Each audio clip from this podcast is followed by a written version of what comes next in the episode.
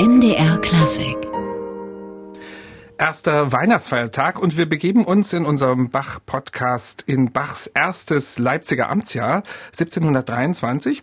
Dort konnte man am 25. Dezember die Kantate Christen etzet diesen Tag hören und das war wirklich ein ordentlicher Trompetenjubel gleich zu Beginn.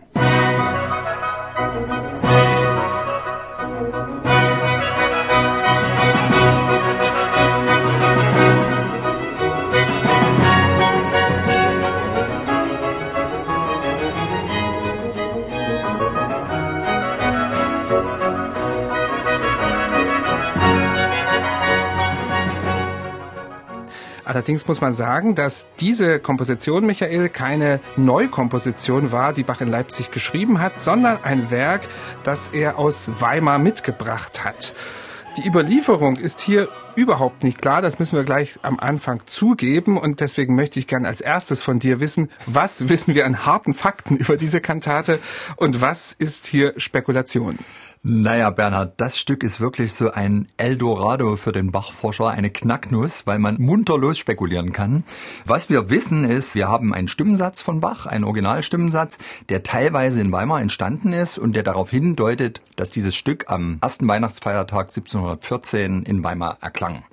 Wir haben leider nicht Bachs Partitur, aber es gibt sehr, sehr gute Gründe anzunehmen, dass das Stück in Wahrheit älter ist und möglicherweise ein Jahr vorher, 1713, bereits in Halle entstanden war. Damals war nämlich Bach zu einem Schaulaufen in Halle, hat sich beworben, dort um den Musikdirektorenposten, hat dann lange Zeit rumgepokert, also die Hallenser haben ihn berufen, aber Bach hat dann deutlich gemacht, dass er beim Festgehalt noch ziemlich Luft nach oben sieht und hat aber zugleich mit dem Weimarer Herzog verhandelt, ob nicht bei ihm da auch nochmal eine Schippe draufgelegt werden kann. Also Tatsächlich, also Jobpoker war auch Bach gut. Vom Feinsten und wirklich heftig muss man sagen.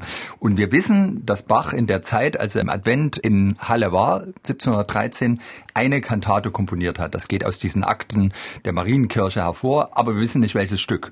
Und wir denken, dass die Entstehungsgeschichte von Christen Etze diesen Tag in Halle seinen Anfang nahm, aber vielleicht noch mit einem ganz anderen Text.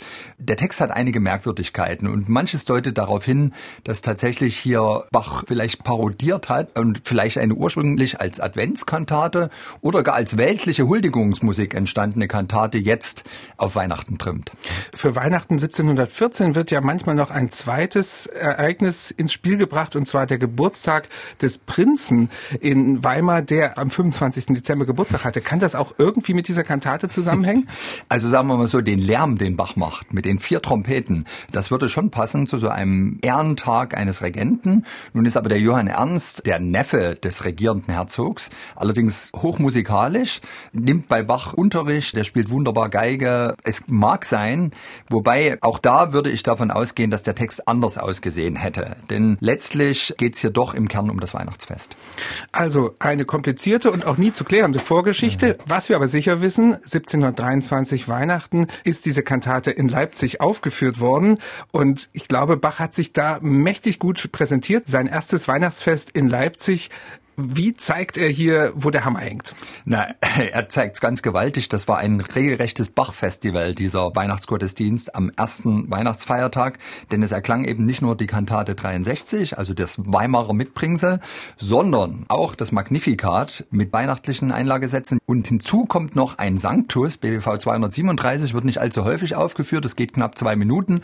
Aber auch das ist sozusagen ein Fortissimo-Werk. Also kurzum, wahrhaft Bachfest zum ersten ersten Weihnachtsfeiertag. Da hat er ordentlich schon mal gezeigt, was ein Thomas Kantor so leisten kann. Allerdings. Wollen wir mal auf den Text zu sprechen kommen, dieser Kantate Christen ätzet diesen Tag. Naja, ich will mal so sagen, es ist nicht so ganz weihnachtlich, wie man das vielleicht erwarten könnte von einer Weihnachtskantate.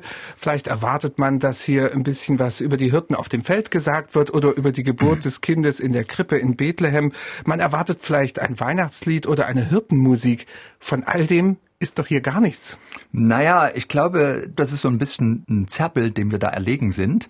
Denn wir alle verbinden natürlich das Weihnachtsfest mit Bachs Weihnachtsoratorium, was wirklich die eigentliche Geschichte von Christi Geburt erzählt. Hier in der Kantate haben wir im Grunde schon einen Schritt weiter, eine Reflexion auf das Ereignis.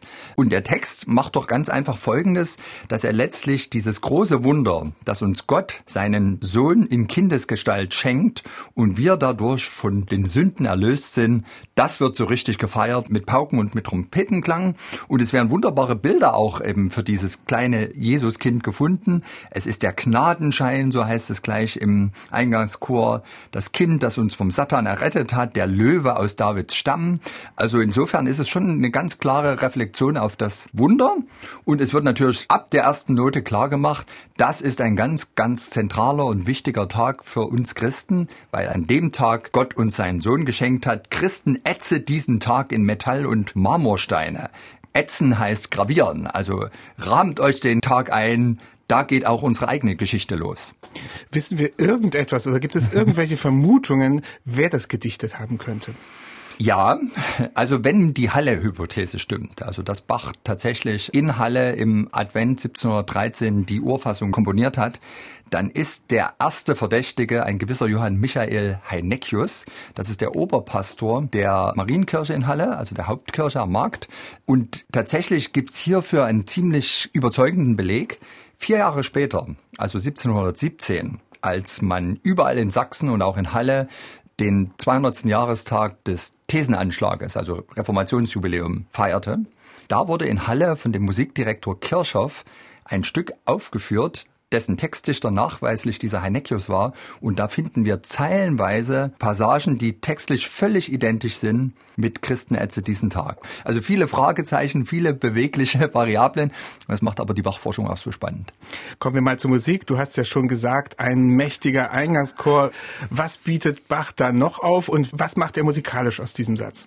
Na, also es ist wirklich einer der lautesten Eingangschöre, die Bach je komponiert hat. Also drei Trompeten ist üblich bei Bach plus eine Pauke. Hier sind es vier plus eine Pauke. Dann nicht nur zwei Oboen, sondern drei Oboen. Und er lässt wirklich die Christen jubeln.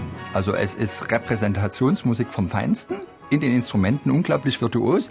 Ein bisschen erstaunlich finde ich, dass er aber den Chor gar nicht so virtuos mit einstimmen lässt. Der singt doch relativ blockhaft, ziemlich homophon. Aber das hat natürlich auch einen Vorteil. So gehen die Vokalstimmen nicht so wunderlich durcheinander, wie die Zeitgenossen gerne mal dem Bach nachgesagt haben, sondern die Aussage ist ganz klar.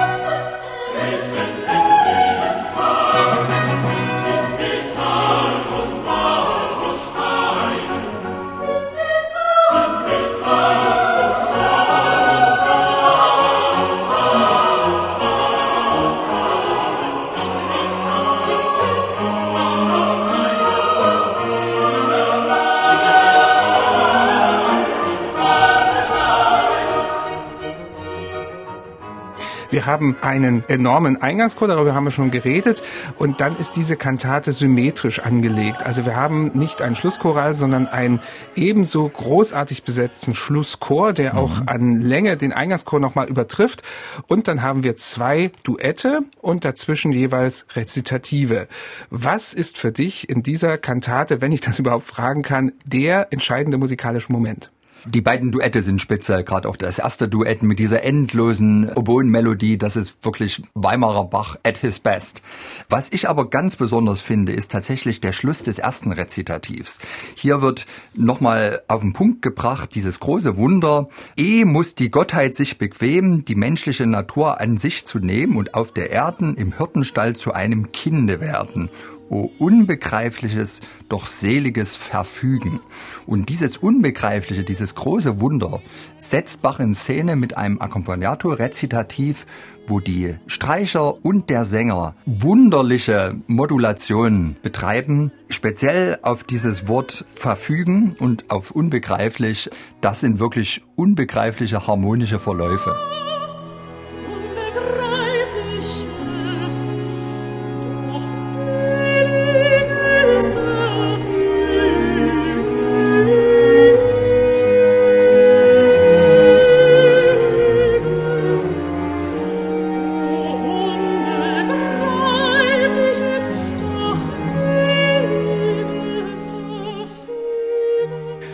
Zusammenfassend kann man sagen, ein gelungener weihnachtlicher Einstand für Johann Sebastian Bach in Leipzig und ich würde mal sagen, ein sehr, sehr langer Gottesdienst. Allerdings, und wir müssen uns ja vor allem vergegenwärtigen, an den hohen Festtagen wurden ja die Kirchenmusikstücke zweimal aufgeführt. Früh in der einen Hauptkirche, nachmittags in der anderen.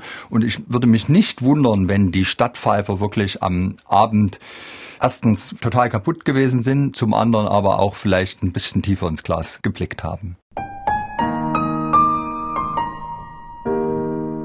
MDR Klassik